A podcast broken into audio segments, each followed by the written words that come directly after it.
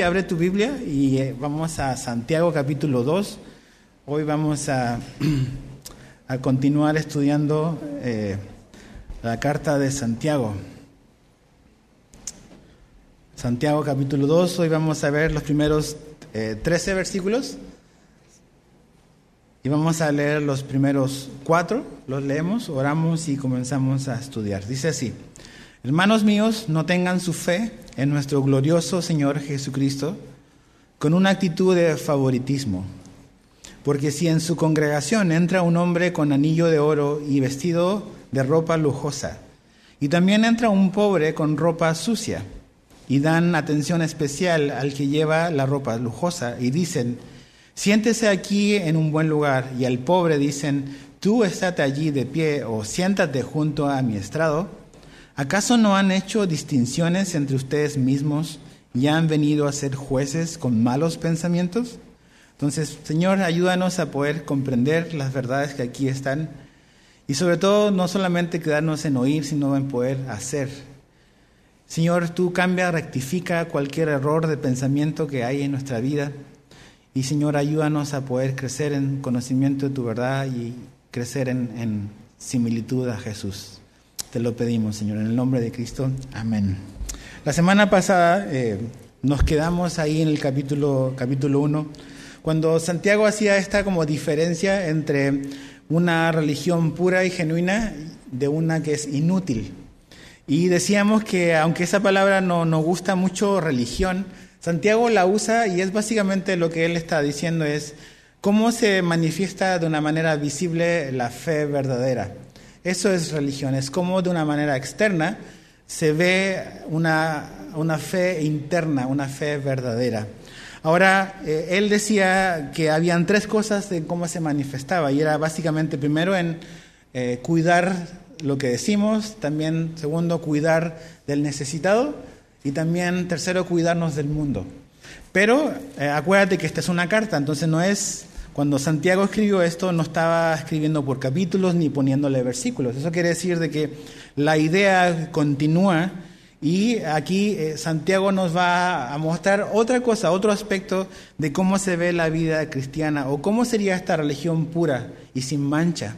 Y tiene que ver con eh, favoritismos o acepción de personas. Aquí eh, Santiago le está escribiendo a hermanos, si te fijas en el verso 1 dice hermanos míos. Entonces esta carta está dirigida a cristianos, no a no creyentes, son cristianos. Dice, no tengan su fe en nuestro glorioso Señor Jesucristo con una actitud de favoritismo. Y ese es el tema principal de esta sección. Ahí está la instrucción. ¿Se acuerdan que decíamos que Santiago tiene muchos verbos imperativos, más de 60? Y uno de esos es este, es no tengan su fe con una actitud de favoritismo. No podemos tener una fe así, que tenga favoritismo o que hagamos acepción de personas en la iglesia o en la congregación. La palabra favoritismo, el diccionario la define así, dice que es una inclinación en favor o en contra de una persona al juzgar un asunto. Es Básicamente es, inclinar a favor o en contra, de acuerdo a algo que yo estoy juzgando y cómo estoy viendo a una persona o a una situación. También un sinónimo podría ser parcialidad. Alguien parcial es alguien así, alguien que hace acepción y que tiene favoritismos. Ahora, esto Santiago lo está enseñando porque básicamente nos está diciendo que es incompatible el favoritismo con la vida cristiana. No debe ser algo que, que practiquemos, no debe ser eh, algo que sea común en nuestra vida. De hecho, Santiago nos va a decir más adelante que el favoritismo es un pecado, es pecar contra Dios. No es algo menor. A veces tú y yo pensamos que es algo poco, algo que no es tan grave. Pero vamos a ver los argumentos que Santiago nos da para decir que realmente es algo grave, es un pecado que necesita un cambio de nuestra vida, un arrepentimiento y rectificarlo. Entonces, favoritismo, esa es la instrucción, no favoritismos en la congregación. ¿Por qué?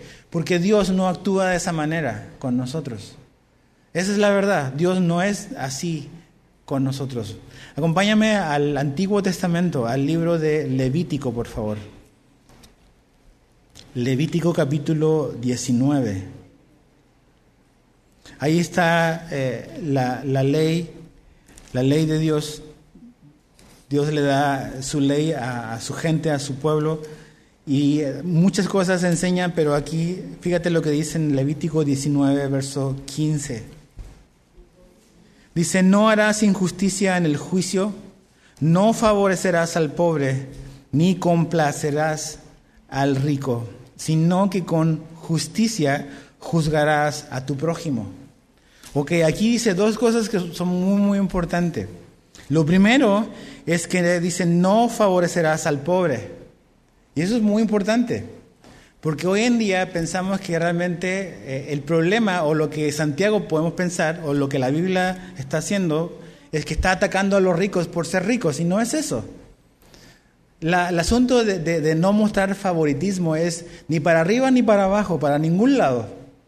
Y de hecho aquí Dios dice claramente que al pobre no se le debe favorecer simplemente porque es pobre y le vemos con ciertos ojos, en detrimento del, del rico. O al revés, no podemos favorecer al rico nada más por complacerlo, dice. Entonces, ¿qué es lo que Dios quiere? Es que en toda nuestra manera de proceder seamos justos, porque Dios es así. Entonces Dios lo establece en su ley. Avanza dos libros hacia tu derecha al libro de Deuteronomio. Está Levítico, está Número y después está Deuteronomio. Deuteronomio capítulo 10, verso 17. 10, 17. Dice, porque el Señor, su Dios, es Dios de dioses y Señor de señores Dios grande, poderoso y temible, que no hace acepción de personas ni acepta soborno. Ahí está Dios, Dios es así. Dios no, no le entra las mordidas, no, no puede sobornar a Dios. Dios no hace acepción de personas, no hay diferencia.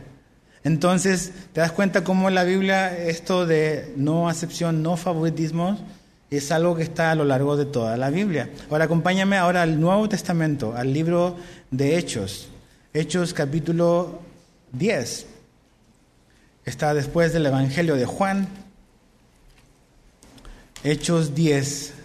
Está la historia de un hombre llamado Cornelio. Cornelio era un soldado romano que era un hombre básicamente piadoso, pero que no conocía a Jesús y Dios va a enviar a Pedro a que le predique el Evangelio. Pedro se resiste porque es un romano y un judío no puede entrar a la casa de un romano, menos de un soldado.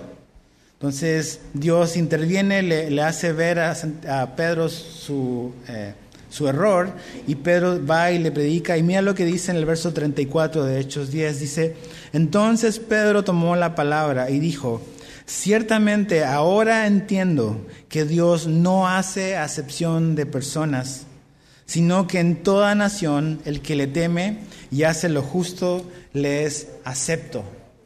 Entonces, ¿te das cuenta? O sea, Pedro tenía un prejuicio en contra de un romano o en contra de cualquier persona que no fuese un judío. Nunca iba a entrar a la casa de un gentil, y menos de un invasor como un romano. Pero Dios lo, rectifica y Pedro entiende esta cualidad de Dios, que Él no hace acepción de personas. Y Él busca salvar a todos donde quiera que estén. No hay algo que te descalifique, no hay nacionalidad, no hay educación o clase social que te descalifique para poder optar a la salvación por medio de Jesús. Entonces, ahí está la instrucción, volviendo a Santiago, Santiago dice, no hagan acepción de personas, no mostremos favoritismos. Dios no lo hace, está muy claramente establecido en la Biblia y no podemos proceder así si somos cristianos, si somos creyentes. Ahora, el verso 2 al 4, él da un ejemplo de cómo eso se puede ver en una iglesia, en una congregación X. Dice, fíjate, verso 2, porque si en una congregación entra un hombre con anillo de oro y vestido de ropa lujosa, y también entra un pobre con ropa sucia, y dan atención especial al que lleva la ropa lujosa y dicen siéntate aquí en un buen lugar y al pobre dicen tú estate allí o de pie o siéntate junto a mi estrado, ¿acaso no han hecho distinciones entre ustedes? Ahí está. Entonces dice, vamos a poner un supuesto, dice Santiago. Imagínense que en una iglesia entra un hombre que es aparentemente, luego, luego te das cuenta que es muy rico. ¿Por qué? Por cómo se viste y por los accesorios que tiene. En cambio, al rato, a los 10 minutos, llega a la congregación otra persona que apenas se viste y su ropa está toda vieja, rota, y es aparente de que es una persona pobre. Entonces, ¿qué es lo que está pasando? Un peligro está ocurriendo, una situación está ocurriendo mal, o puede llegar a ocurrir algo que no debe de ser, que es que se le trate con favor o con favoritismo al que tiene más y se menosprecia al que tiene menos por su apariencia, porque tiene menos recursos. Y sabes que ese ha sido un, peligro desde, desde, el primer siglo. Tenemos la tendencia a, a fijarnos en, en la ropa, en la marca, en el modelo del carro que trae la persona, y a veces eso nos lleva a tener ciertos tratos en favor o en contra, o somos más amigables con algunos que con otros. Eso es muy normal en nosotros como pecadores, ¿no? Pero Santiago nos está diciendo que no podemos proceder de esa manera. Si tú y yo de verdad somos cristianos, si estamos pecando de esa manera, necesitamos arrepentirnos, necesitamos cambiar esa actitud que tenemos. Algo que, debemos de, tener en consideración es que durante el primer siglo, cuando Santiago escribe esta carta, el imperio romano, la mayoría de la gente era gente pobre. Había un grupo muy pequeño en proporción a, la totalidad que era gente rica. Pero la gran mayoría era gente pobre y no había tal cosa como quizás es más notorio hoy en día como la clase media. La mayoría era pobre y unos pocos ricos. Entonces en una iglesia, en una congregación normal, la mayoría era gente de escasos recursos. Habían ciertas personas que eran ricas en las iglesias, sí, pero eran pocos. Entonces, a veces algo interesante que ocurría en las iglesias era que habían pastores, por ejemplo, que eran, que eran siervos, que eran esclavos. Y por, decirlo de alguna manera, de lunes a sábado trabajaban y servían a un señor. Y ese señor era su señor, era su amo. Pero el domingo se invertía el rol. El esclavo era el pastor y el señor venía como un congregante más a la iglesia. ¿Te imaginas como que raro, no? Entonces, eh, la Biblia nos, nos muestra de cómo debemos de relacionarnos unos con otros. Todo lo que esta gente veía en su mayoría era pobreza y ciertas personas nada más privilegiadas. Y eso estaba llevando a tratarlos de una manera más favorable y despreciar a los que eran como la gran, gran mayoría, como pobres. Ahora, es un peligro que puede ocurrir en cualquier iglesia, como en esta, como nosotros. No debe de ser así. Ahora, creo que es importante como que hacer una aclaración o, entender muy bien qué es lo que Santiago no está diciendo. ¿okay? Él está hablando en contra del favoritismo, pero contra el favoritismo considerando el factor económico como el criterio a decidir. La Biblia nos habla de que nosotros tenemos que honrarnos unos a otros. Por ejemplo, la Biblia nos dice que debemos de honrar a la gente mayor, la gente de edad. No vayas ahí, pero yo te lo leo en Levítico 19:32. Dios dice lo siguiente. Dice, delante de las canas te pondrás de pie. ¿Cuántos canosos sabemos aquí? delante de las canas te pondrás de pie, honrarás al anciano y a tu Dios temerás. Yo soy el Señor. Ahí está Dios muy, claramente diciendo, gente joven necesitan honrar la gente mayor. Y cuando veas a un canoso te vas a parar en señal de respeto. Entonces vas en el, tú vas en el camión o vas en la combi y están todos los asientos ocupados. Entra o sube una persona, una mujer o un hombre mayor. Lo que Dios pide es párate y da tu lugar. Eso no es favoritismo, eso es honrar. Hay una diferencia. Por ejemplo, el próximo domingo que ya no tenemos registro, se nos llena la iglesia, no tenemos más sillas. ¿Qué tiene que hacer la gente joven si queremos obedecer esto? Un mayor se para y le da el asiento al, al adulto, al mayor, al anciano. Eso no es favoritismo del anciano, es honrar a los ancianos. Entonces, Santiago no está diciendo de que no honramos ciertas cosas está diciendo que el, criterio equivocado es honrar a las personas porque tienen más dinero. Ese es el problema. Pero en un asunto de edad, de ancianos, no, tenemos que honrar a, las personas. También la Biblia nos llama que tenemos que honrar a la autoridad. honramos a la autoría. Entonces, el mismo ejemplo, el próximo domingo nos llama la presidenta municipal. Y quiero ir a, congregarme ahí a Calvi, quiero conocer la iglesia. Y no hay asiento. Entonces, vamos a sentar a la presidenta aquí adelante. Y los que están aquí adelante vamos a decir, por favor, ¿nos pueden darle lugar a la presidenta para que se pueda sentar? Eso no es favoritismo. Eso es honrar a la autoridad. ¿Por qué? Mira lo que dice Pedro, primera de Pedro 2.17. Dice, honrad a todos. Ese es el trato que tenemos que tener entre todos. Amad a los hermanos. Temed a Dios, pero aquí pone un, apartado especial. Dice, honrad al rey. Entonces a las autoridades tenemos que honrarlos.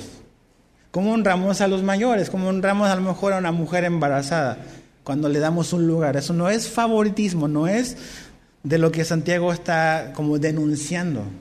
Lo que él está denunciando o lo que él está exponiendo como un pecado es el cuando se usa el criterio de la riqueza para honrar a una persona en desmedro de otro. Eso es el eso es lo pecaminoso. Eso es lo que no debemos de hacer en ninguna iglesia, el criterio de la riqueza. Es que tú o cualquier persona reciba un trato diferente o especial en una iglesia simplemente porque tienes más recursos que todos. O como a veces eh, se puede llegar a dar en algunas iglesias, que la gente que tiene más recursos son los únicos que son los líderes de la iglesia. Eh, la riqueza no te califica para ser un líder, tampoco te descalifica, pero no es el criterio a elegir. No sé si me explico. O sea, Santiago está diciendo muy, muy claramente que tenemos la tendencia a, fijarnos en esas cosas materiales, pero no debe ser así en la iglesia de Jesús. No es el criterio. Ahora, fíjate cómo continúa Santiago, versos 5 al 7. Hermanos míos amados, escuchen. Y aquí les va a hacer tres preguntas retóricas. ¿No escogió Dios a los pobres de este mundo para ser ricos en fe y herederos del reino que Él prometió a los que le aman? Pero ustedes han despreciado al pobre. ¿No son los ricos los que los oprimen y personalmente los arrastran a los tribunales? ¿No blasfeman ellos el buen nombre por el cual ustedes han sido llamados? Entonces Santiago le hace tres preguntas. La primera pregunta es, ¿no que escogió Dios a los pobres de este mundo para que sean ricos y hereden el reino? Esa es la primera pregunta. Es una pregunta retórica. Y es una pregunta retórica significa que la respuesta es afirmativa. Está diciendo sí. Sí escogió Dios a los que son pobres para que también sean ricos en las cosas de Dios. Ahora, algo muy, muy importante. Quiere decir de que para que seamos salvos necesitamos ser pobres. No es lo que Santiago está diciendo. Lo que está diciendo es que Dios no ha discriminado a los pobres por ser pobres para que puedan obtener la salvación y hereden el reino. Entonces sí está diciendo que los pobres también son bienvenidos, que ellos, Dios les ha dado un reino que no es terrenal, una riqueza que es espiritual, Dios se los ha dado a ellos. Pero no quiere decir de que todos los pobres van a ser salvos simplemente porque son pobres. No es lo que la Biblia enseña. La Biblia enseña que la salvación es un regalo de Dios que yo lo hago mío, lo abrazo, lo recibo porque he ejercitado y he puesto mi fe en Jesús, no por mi condición social. Ahora, tú dices, ok, entonces Santiago está como que es anti ricos. No, no es anti ricos. No tiene nada que ver. Si yo entiendo eso así, no entendió nada de Santiago. Lo que él está corrigiendo es la actitud que había en la iglesia de favoritismo hacia unos en desmedro de la gran mayoría. Pero el problema no es la riqueza en sí. Cuando tú ves la Biblia vas a ver ejemplos de, hombres que fueron muy, muy ricos y que amaron a Dios y que sirvieron a Dios y que incluso fueron considerados amigos de Dios, como por ejemplo Abraham. Abraham, el amigo de Dios, al cual Dios dice, ¿cómo le voy a ocultar algo a mi amigo Abraham? Le dice. Pues Abraham era un hombre muy, muy rico, tenía muchísimas cosas, era un hombre muy próspero. Dios le había dado todo lo que tenía, pero el asunto con Abraham es que las riquezas no, no controlaban su corazón. Su relación con Dios era lo más importante. Pero también vemos, por ejemplo, el ejemplo de Job. Job también era un hombre muy, muy rico.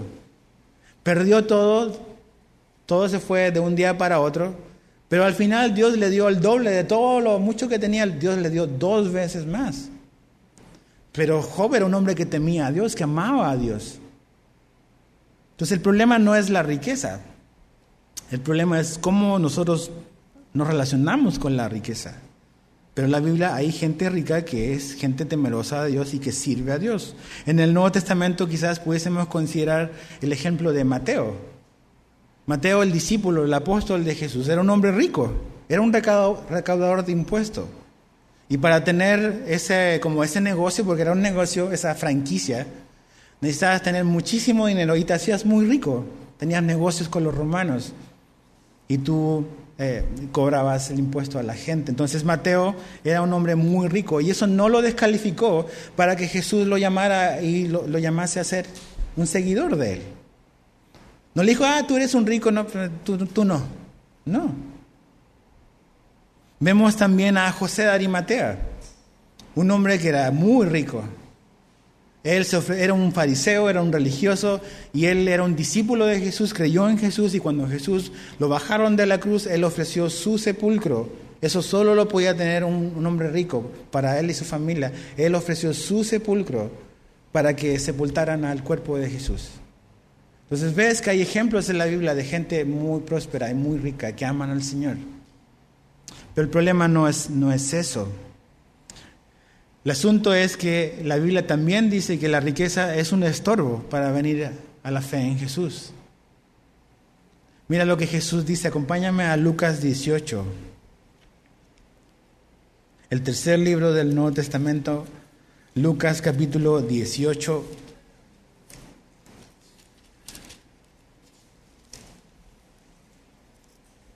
Verso 26 Verso 24, vamos a leerlo. Lucas 18, 24 al 27. Dice, en la historia del joven rico, ¿se acuerdan? Este muchacho que él había, según él, cumplido toda la ley de Dios. Pero Jesús le dice, da todo lo que tienes, dáselo a los pobres. Y hasta ahí nomás llegó. Se dio la vuelta y dejó a Jesús y se fue muy triste porque tenía mucho.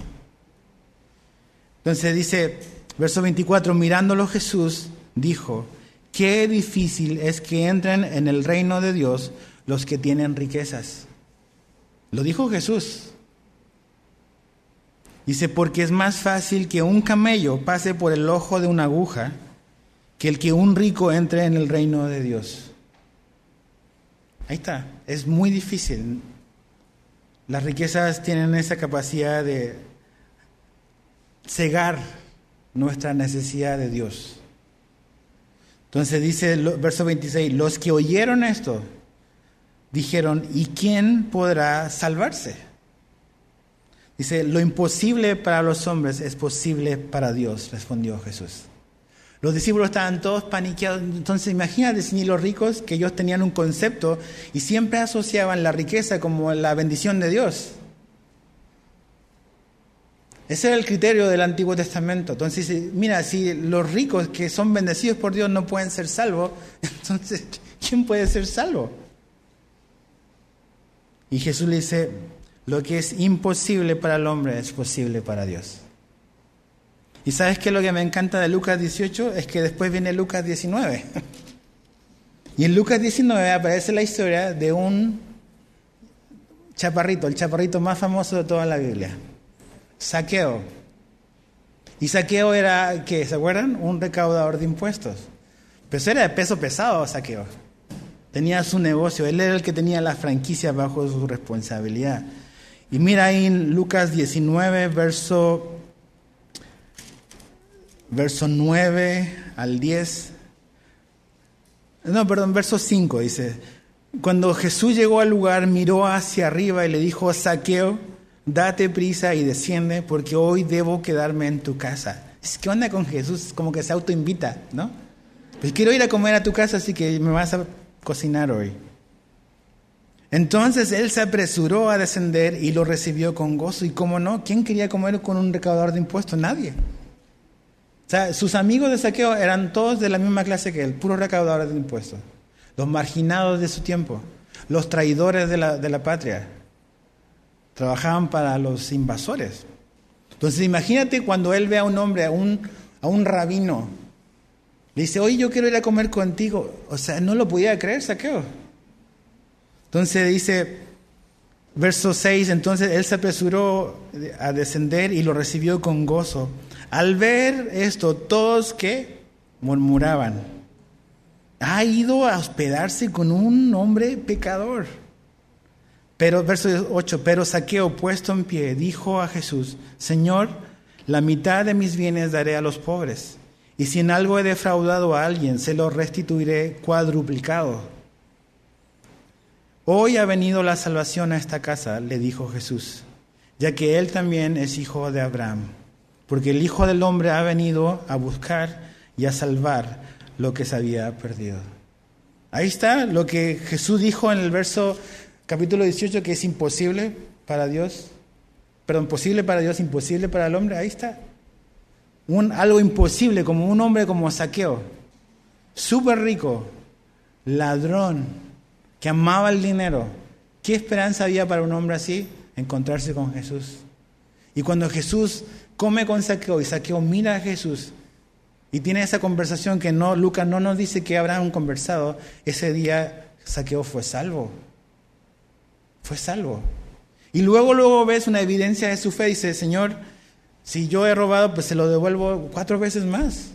Ya el dinero no es algo que, que gobierna su corazón. Se encontró con Jesús. ¿Quién lo amó así? Nadie.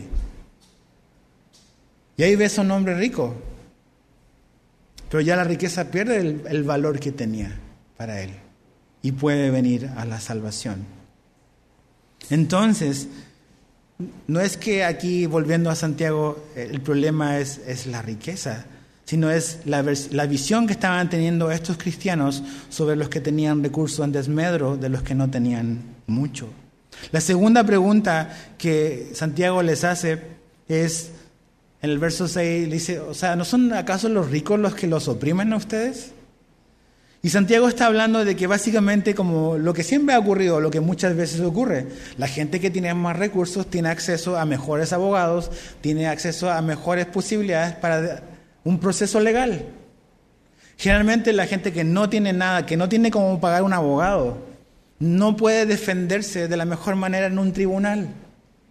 Y Santiago les está diciendo, oye, los ricos ustedes los están persiguiendo y les ganan porque tienen más dinero, o sea, tienen bueno, un buen despacho de abogados. Y ustedes están siendo como que en cierta manera como que oprimidos legalmente también por los ricos. ¿Se les ha olvidado eso? ¿Está diciendo Santiago? Y la tercera pregunta es, ¿se les ha olvidado que son también ellos, dice, los que blasfeman a Dios, los que hablan mal de Dios? ¿Por qué está diciendo Santiago todo esto? Porque con la actitud que estos cristianos estaban teniendo de favorecer al rico, estaban menospreciando al pobre que era la gran mayoría de, la asistencia de una congregación.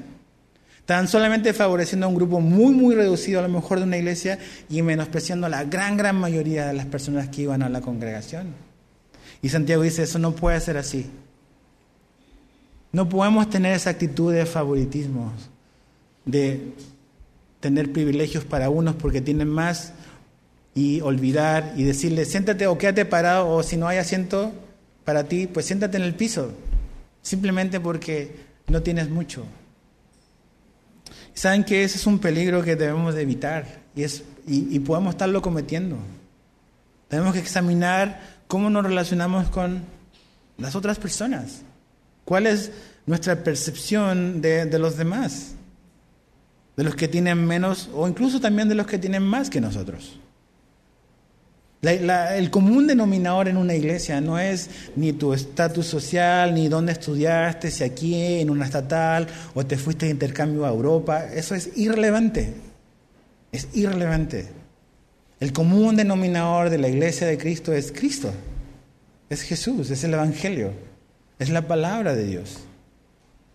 Por eso yo no, yo no creo a veces esta idea que se tiene en ciertos círculos cristianos de que deben de haber iglesias para gente rica y deben de haber iglesias para gente pobre. Eso no lo ves en ninguna parte como un ejemplo o un modelo demográfico de cómo debe de crecer la iglesia.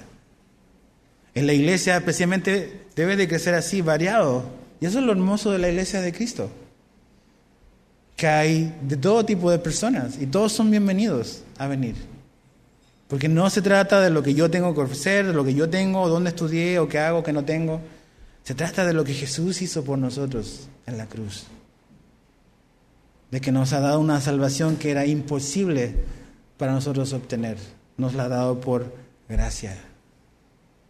Entonces, Santiago dice, ¿cómo se les olvida? O sea, ustedes están favoreciendo y mira lo que, cómo ellos los han tratado a ustedes. Verso 8 al 13. Si en verdad ustedes cumplen la ley real conforme a las escrituras, amarás a tu prójimo como a ti mismo, bien hacen. Pero si muestran favoritismo, ahí está, Santiago no ha cambiado el tema. Al hablar de la ley no ha cambiado el tema, está hablando de lo mismo. Pero si, si muestran favoritismo, cometen pecado y son hallados culpables por la ley como transgresores. Porque cualquiera que guarde toda la ley pero falla en un punto se ha hecho culpable de todos. Pero el que dijo no cometerás adulterio también dijo no mates. Ahora bien, si tú no cometes adulterio pero matas, te has convertido en transgresor de la ley. ¿Qué está hablando Santiago? ¿Por qué como que empieza a hablar de la ley? ¿Cambió de tema? No ha cambiado de tema. Él sigue la misma idea que tiene que ver con el favoritismo.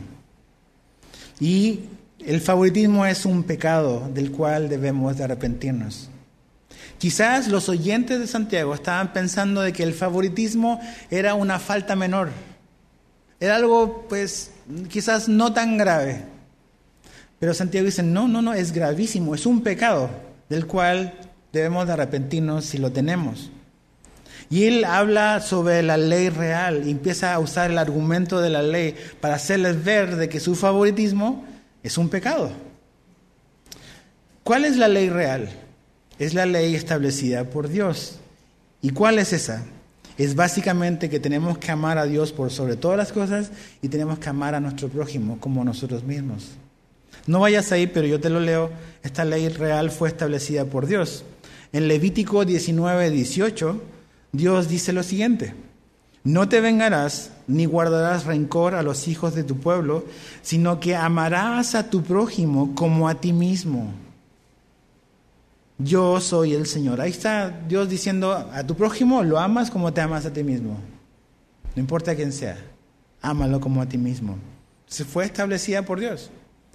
No solamente fue establecida por Dios en el Antiguo Testamento, fue enfatizada por Jesús en el Nuevo. En Juan, por ejemplo, 13:34, Juan 13:34, Jesús dijo lo siguiente cuando está en el, eh, ahí en el aposento antes de ir a, ser arrestado para ir a la cruz. Jesús le dice esto a sus discípulos. Un mandamiento nuevo os doy, que os améis los unos a los otros, que como yo os he amado, así también os améis los unos a los otros.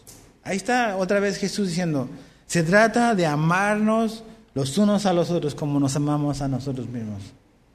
Eso es. El amor unos a otros es una evidencia de que Dios vive en nuestra vida, de que Jesús es nuestro Salvador y es nuestro Señor. El amor es una evidencia de que el Espíritu Santo vive en nuestra vida. Hoy en día a veces oímos de que la evidencia del Espíritu Santo es hablar en lenguas. Esa no es la más grande evidencia de que tienes al Espíritu Santo.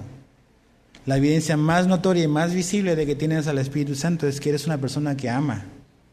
El amor es la evidencia de su Espíritu. En Romanos 5:5, Pablo dice, porque el amor de Dios ha sido derramado en nuestros corazones por medio del Espíritu Santo que nos fue dado.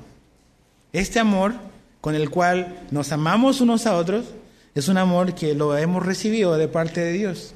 Y como ya lo hemos recibido de parte de Dios, ahora nos toca nada más darlo y entregarlo y demostrarnos amor. Entonces, la cura para el favoritismo es amarnos unos a otros. Es lo opuesto. Lo opuesto al amor entre hermanos es el favoritismo. Entonces, esa es la cura. La cura del favoritismo es amarnos como Dios pide que nos amemos. Ese es el antídoto que la acepción de personas tiene. Muy importante. Dices, bueno, ¿por qué Santiago habla de la ley real para hablar del favoritismo? Porque están conectadas. Mira la conversación que Jesús tuvo con un hombre religioso. Acompáñame otra vez a Lucas, pero capítulo 10. Lucas 10. Porque tiene mucho sentido favoritismo y amar a tu prójimo como a ti mismo. Lucas capítulo 10 verso 25 al 28. Cierto intérprete de la ley, dice, se levantó para poner a prueba a Jesús. Dijo, Maestro, ¿qué haré para heredar la vida eterna? Y Jesús le dijo, ¿qué está escrito en la ley? ¿Qué lees en ella? Me encanta como que Jesús como maestro. Dice, a ver, ¿pero qué has leído? O sea, ¿las respuestas dónde están? En lo que leemos de la Biblia, ahí están las respuestas. 27. Respondió él, dijo, amarás al Señor tu Dios con todo tu corazón y con toda tu alma, y con todas tus fuerzas y con toda tu mente, y a tu prójimo como a ti mismo. Uno podría decir, la tiene clara, ¿verdad? Se sabe. Si no leyéramos que el verso 25 dice que quería poner a prueba a Jesús. Verso 28 dice, entonces Jesús le dijo, has respondido correctamente, haz esto y vivirás. Pero queriendo él justificarse a sí mismo, dijo a Jesús, ¿y quién es mi prójimo? ¿Te das cuenta de lo que está haciendo? Jesús le dijo, a ver, ¿en qué se resume la ley? Pues en amar a tu prójimo como a ti mismo. Es correcto, esa es la respuesta. Entonces Jesús le dice, ya, ya sabes qué tienes que hacer, ve y hazlo. ¿Y qué dice él? Pero Señor, ¿quién es mi prójimo? ¿Qué está haciendo él? Quiere zafarse de la situación. Porque él quiere definir quién es su prójimo. ¿Quién eran los prójimos para, este, para un hombre religioso como él? Pues tenía cierto perfil. Un, un maestro eh, de la ley no se iba a relacionar con un recaudador de impuestos, por ejemplo. Después Jesús enseña la parábola del buen samaritano y la, junta. Y ahí el, héroe es un samaritano, no es un judío. Un samaritano al cual los, los religiosos judíos aborrecían. Entonces, ¿por qué el amor al prójimo tiene que ver con favoritismos? Porque realmente, o sea, tenemos que amar a nuestro prójimo, sea quien sea. Tú y yo nos podemos tener la tendencia a simplemente relacionarnos con un cierto grupo de personas y, darles todo nuestro favor y a los que son diferentes a nosotros menospreciarlos. Porque nos rodeamos con un grupo de personas que a lo mejor son muy afines a nosotros. Y, y, en sí a lo mejor eso no tiene nada de malo. Jesús tenía tres buenos amigos. De los doce tenía un grupo interno. Pedro, Juan y Jacobo. Está bien tener gente cercana. El problema comienza cuando empezamos a favorecer a solo ese grupo interno y a los demás los menospreciamos. Ese es el pecado. ¿Ok? Eso es lo que Santiago está confrontando. Eso es lo que Jesús está confrontando en este hombre que le está diciendo, pero ¿quién es mi prójimo? Tu prójimo es cualquier persona que no seas tú. Ahí está. ¿Cuántos son esos? Todos. Son todos. Entonces, tenemos que tener y amar a todas las personas. No nada más amar a los que me caen bien o a los que tienen mi clase social o nada más los que han estudiado lo mismo que estudié yo. Para nada. Porque si yo menosprecio a los que son fuera de mi círculo y, y no les muestro amor, estoy cayendo en el pecado de favoritismo. Y eso es lo que Jesús confronta en este hombre. Eso es lo que Santiago está confrontando en los oyentes de su carta. No podemos caer en ese pecado. No es un pecado menor, no es un pecado trivial, es una falta grave. Por eso él habla de que cuando nosotros hacemos acepción de personas por el criterio económico, por el criterio a lo mejor de, educación, que también la economía te lo da, estamos pecando. No debemos hacer eso, mi familia. Aquí en esta iglesia quiero que la persona que tiene muy poco o no tiene nada pueda sentirse bienvenida. ¿Cómo quiero que se sienta bienvenida la gente que tiene mucho también?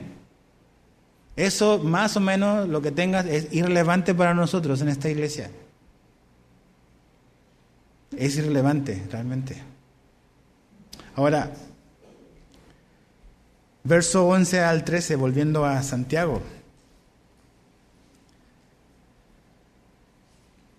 Dice, pues el que dijo no cometas adulterio, también dijo no mates.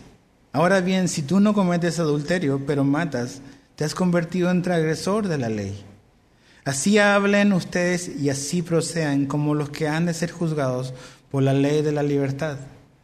Porque el juicio será sin misericordia para el que no ha mostrado misericordia.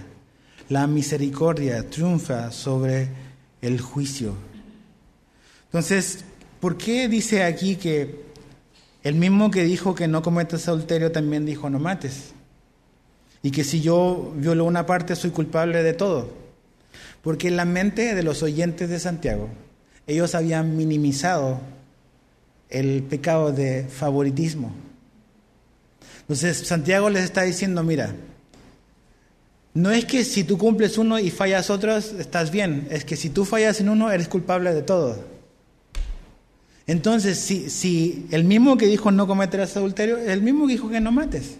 Y el mismo que no dijo que, o que dijo que no mates es el que está diciendo no tengas favoritismo. Esa es la idea. No podemos tener favoritismos. No, no debo, no, no, no puedo minimizar ese, ese pecado en mi vida y tolerarlo y justificarlo. No hay justificación para eso, no es una falta menor. O sea, este, era un gran, gran problema en la iglesia del primer siglo. Y siempre lo ha sido. Estaba leyendo hace un tiempo la historia de la iglesia eh, anglicana. Si eres anglicano aquí, no, no, te ofendas. Pero leía que hace más de 100 años eh, tú comprabas tu asiento en la iglesia. Lo comprabas. Incluso te ponían una puerta para salir y asegurarte que nadie lo ocupara. Lo pagabas con dinero.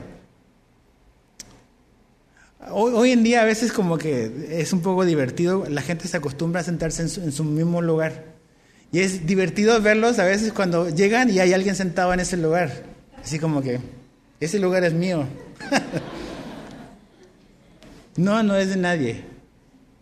Pero, o sea, ves que esas prácticas eh, están equivocadas. Comprar tu asiento y que te pongan una puerta, porque tienes dinero para hacer eso. ¿Qué onda? Entonces Santiago dice, no favoritismos. No porque tienes más, tienes privilegios o porque tienes menos, no tienes privilegios. A los pies de la cruz todos tenemos la misma estatura. No hay diferencia. Sí, a algunas personas Dios les ha dado más y a otras no les ha dado tanto. Es soberanía de Dios. Dios sigue siendo bueno en los dos casos. Pero no hay justificación para eh, seguir con una actitud así en una iglesia. Dios quiere que nos amemos unos a otros como nos amamos a nosotros mismos. Y glorifiquemos y honremos a Dios. Ahora, eso va a ser imposible si tú no eres un cristiano de verdad, si no has nacido de nuevo. No se trata de decir, ok, me quedó claro lo que dijo el pastor, es no favoritismo. Entonces, no favoritismo, no favoritismo, no favoritismo. ¿Sabes qué? Si, si, si Jesús no es el Señor y el Salvador de tu vida, si tú y yo no tenemos al Espíritu Santo viviendo en nuestra vida, eso va a ser imposible que lo hagas. Vas a seguir mostrando favoritismo, yo igual. La única esperanza que tenemos es que finalmente Dios nos muestre la verdad, pero también Él nos capacita para obedecer la verdad. ¿Cómo lo hace? Por medio de su espíritu. Entonces necesitamos como examinar nuestra vida y esto es muy incómodo. De hecho, familia, el libro de Santiago es súper incómodo. Ni saben todavía lo que les espera o lo que nos espera a todos. Santiago no tiene pelos de la lengua, nos va a decir lo que necesitamos oír. ¿Por qué? Porque Dios quiere que maduremos. Por eso, simplemente por eso. Que dejemos nuestras prácticas absurdas, las cosas que hemos acostumbrado por años que no nos han hecho, nos han impedido crecer y madurar. Y una de esas es esta. No favoritismos por situación económica. Como conclusión, ¿por qué esto es importante? Te quiero hacer una pregunta. ¿Dónde te sentarías tú si Jesús usara el criterio que tú y yo hemos usado para, favorecer a unos y perjudicar a otros? Si Jesús dijese, ok, Edgar, yo te voy a sentar usando tu criterio para decidir, ¿dónde me sentaría yo? Quizás ni me alcanzo a ver de lo lejos. Pero Jesús no usó nuestro criterio. No usó el criterio de la riqueza para llevarse con unos y con otros. Ves ahí otra vez Jesús sentado en la casa de un hombre súper rico, como saqueo. Pero también Jesús tocando a los leprosos, a los pobres. O sea, cualquiera persona podía y sabía de que podía venir a Jesús, que no iba a ser rechazado ni porque tenía mucho ni porque tenía menos. Entonces, si, Jesús usara nuestro criterio, ¿dónde estaríamos parados nosotros o sentados? ¿En el piso a kilómetros de distancia? Pero Jesús no es así. De hecho, Jesús, la persona más rica y poderosa de todas las que existen, vino y nos visitó a nuestra pobreza. Él dejó toda su gloria y vino y se hizo hombre y pasó frío. Y nació en un pesebre, así feo, hediondo, sucio, ¿Por qué? Porque venía a rescatarnos, a estar cerca de nosotros. Jesús no, nos discriminó porque no teníamos nada. No nos, no nos mostró favoritismo con cierto grupo y nos rechazó a todos. ¿Quién está en el grupo de los favoritos de Jesús? Pues nadie. Nadie califica si, si Él usara nuestro criterio. Por eso se llama gracia. No son méritos. Es gracia. El amor de Dios, ni tú ni yo lo merecemos, pero lo recibimos porque Dios lo quiere dar. Entonces familia, creo que tenemos que pensar esto. La verdadera riqueza finalmente creo que es lo que Dios nos ha dado. Lo que dice aquí Santiago 2.5. Tú y yo somos ricos, ¿sabes por qué? Porque Dios nos ha dado en heredad el reino de Dios. Somos ricos. Tú dices, ok, a lo mejor no tengo cómo pagar la luz al final del mes. La Biblia dice que eres rico. Somos ricos, de verdad. No materialmente quizás, pero espiritualmente, eternamente, somos ricos. Dios te ha dado el reino de Dios para que tú seas un heredero de eso que Él te ha dado. Entonces, ¿por qué caminamos con la semblante para abajo. ¿Te acuerdas que te preguntaba hace un par de domingos qué pasaría o cómo subirías tú la escalera si sabes que en tu cuenta de banco tienes como 10 millones de dólares o 100 millones de dólares? ¿A poco no cambiaría tu manera de caminar?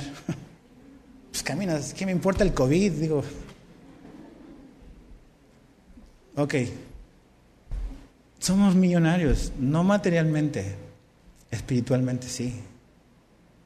¿por qué andamos aguitados? Dios nos ha hecho herederos de su reino. Es eterno. Y Dios no nos ha tratado como a lo mejor nosotros hemos tratado a los demás. Entonces, si hemos cometido ese pecado, tenemos que cambiar, arrepentir. Eso no puede ser entre nosotros. Amémonos por lo que somos en Cristo, no por lo que tenemos, sino por lo que somos en Cristo. Señor, te damos gracias por tu palabra, gracias por lo que aquí tú nos dices.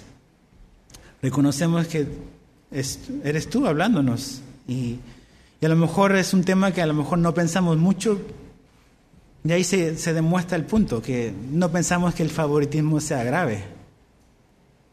Pero para ti es algo grave, es un pecado del cual debemos de arrepentirnos.